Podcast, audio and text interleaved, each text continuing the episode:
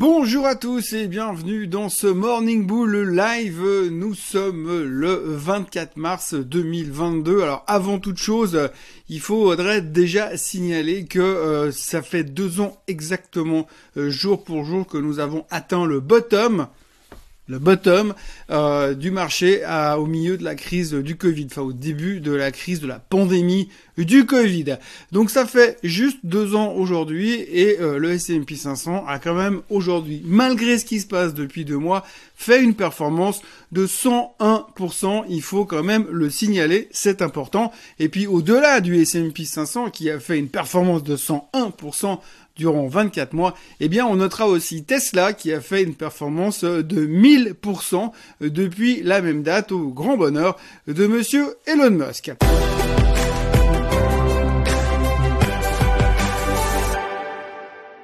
Alors oui, la performance des marchés a donc été spectaculaire pendant deux ans. Vous avez le tableau des grandes euh, performances de ces 24 derniers mois qui s'affiche devant vos yeux.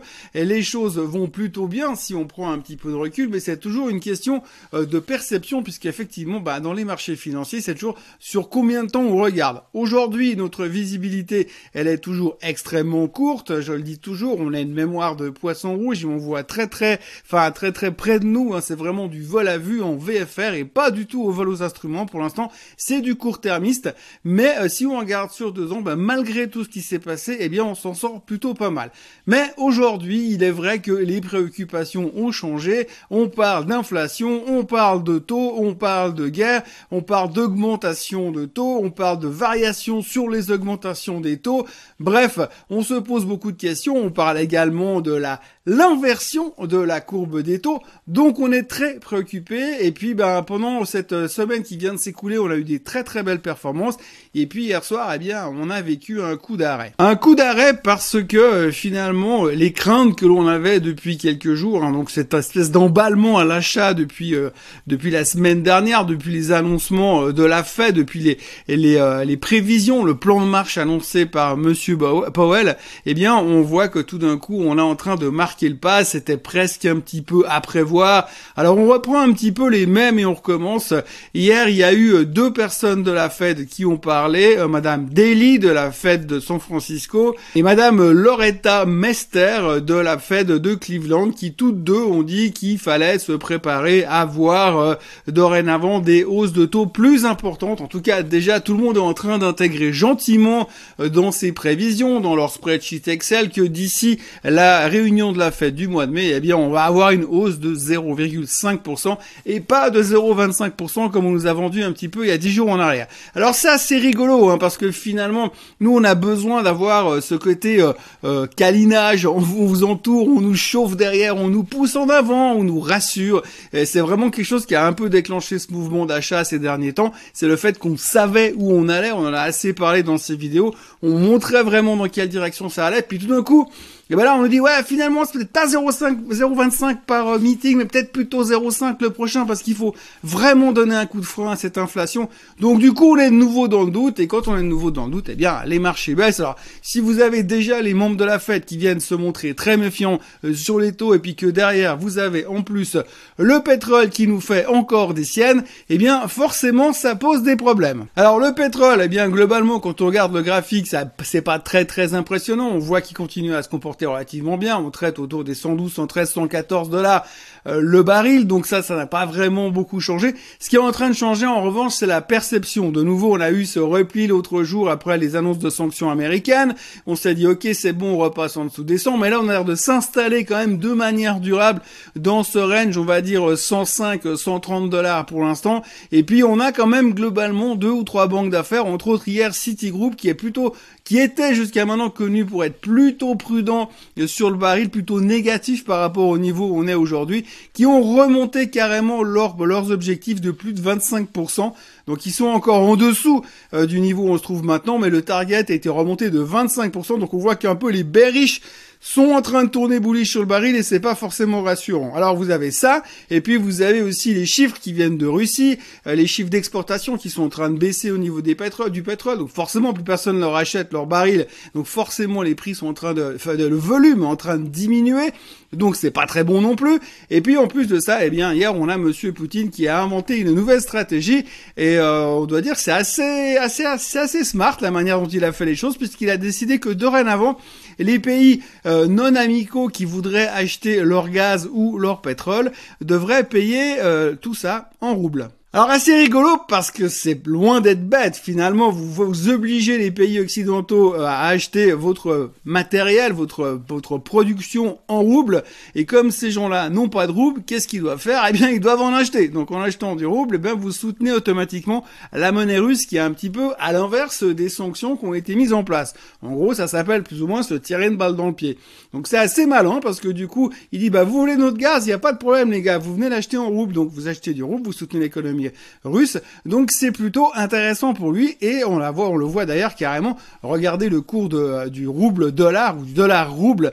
Vous voyez l'explosion qu'on est en train de vivre depuis quelques heures parce que Monsieur Poutine a fait ce truc, euh, cette cette manipulation assez euh, assez intelligente, il faut le reconnaître quand même malgré tout. Alors bien sûr, ça ne reste pas sans impact puisque derrière une grande partie des politiciens européens sont en train de crier au scandale parce que vous vous rendez compte, Poutine, il respecte pas les contrats qui ont été signés pour l'échange gaz contre euro ou gaz contre dollar. C'est un scandale. Comment peut-on ne pas respecter un contrat? Bon les gars, faut vous réveiller quand même, hein, parce que vous êtes des politiciens, on est d'accord, on va pas trop vous en demander non plus, mais faut quand même bien comprendre que le mec il est en train d'attaquer un pays de bombarder un pays, de tuer plein de gens. Alors je crois que respecter un contrat commercial, c'est pas sa première priorité. Donc ça sert à rien d'imaginer envoyer la police municipale pour lui coller une amende parce qu'il a traversé en dehors des clous.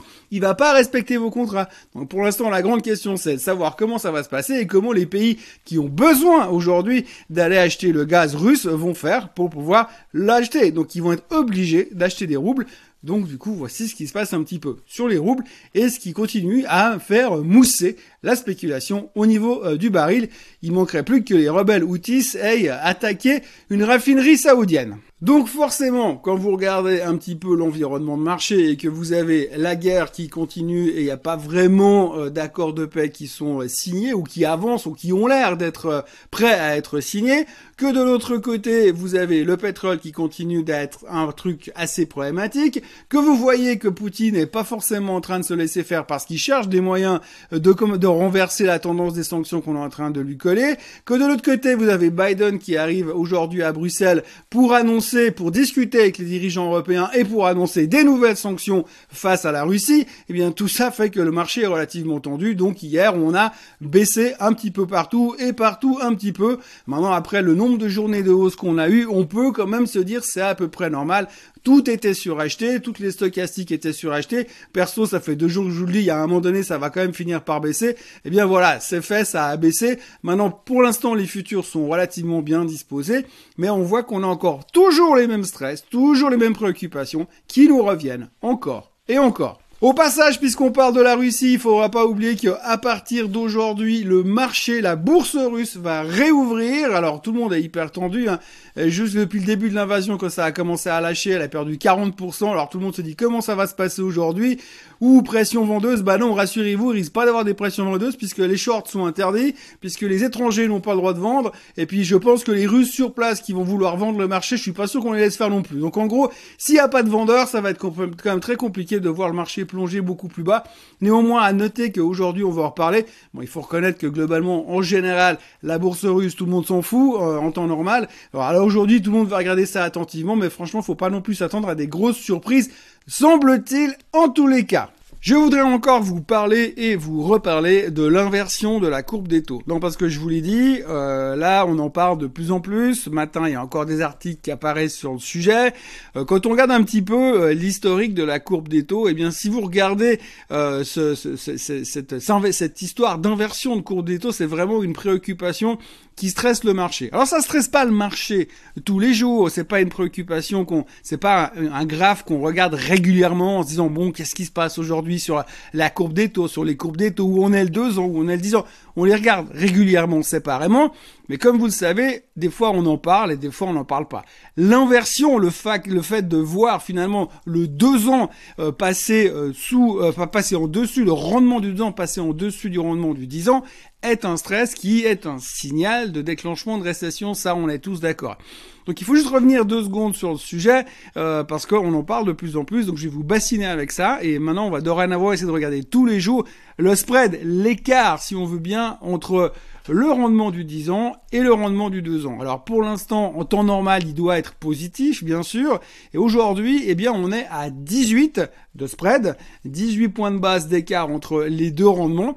Et si on regarde un petit peu historiquement, au mois d'octobre l'année passée, donc il n'y a pas si loin en arrière, on était à 130 points de base d'écart. Quand vous voyez le graphique euh, du 2 ans qui s'affiche sous vos yeux, on comprend pourquoi on arrive à cette problématique, parce que le 2 ans va exploser avec cette euh, perception et cette, euh, cette anticipation de voir monter les taux d'intérêt du côté de la Fed aux États-Unis. Donc forcément, on a eu cette hausse du rendement du 2 ans, ce qui fait que le spread est en train de se resserrer. Et donc maintenant, si on regarde le graphique finalement du spread, eh bien on voit comment il se comporte depuis quasiment trois ans. Et si vous voyez, il y a un petit point bas à un moment donné où il est passé en négatif et c'était juste avant la crise du Covid et donc c'est ce signal là qui nous a annoncé plus ou moins cette récession qui a été plus ou moins liée au Covid. Donc on sait que historiquement parlant ça marche super bien même si euh, je trouve que par moment on, y prend un petit peu trop, on prend un petit peu trop à cœur, puisque comme je le disais hier, eh bien on voit que les déclenchements et la récession effective ne se fait pas toujours euh, le lendemain matin.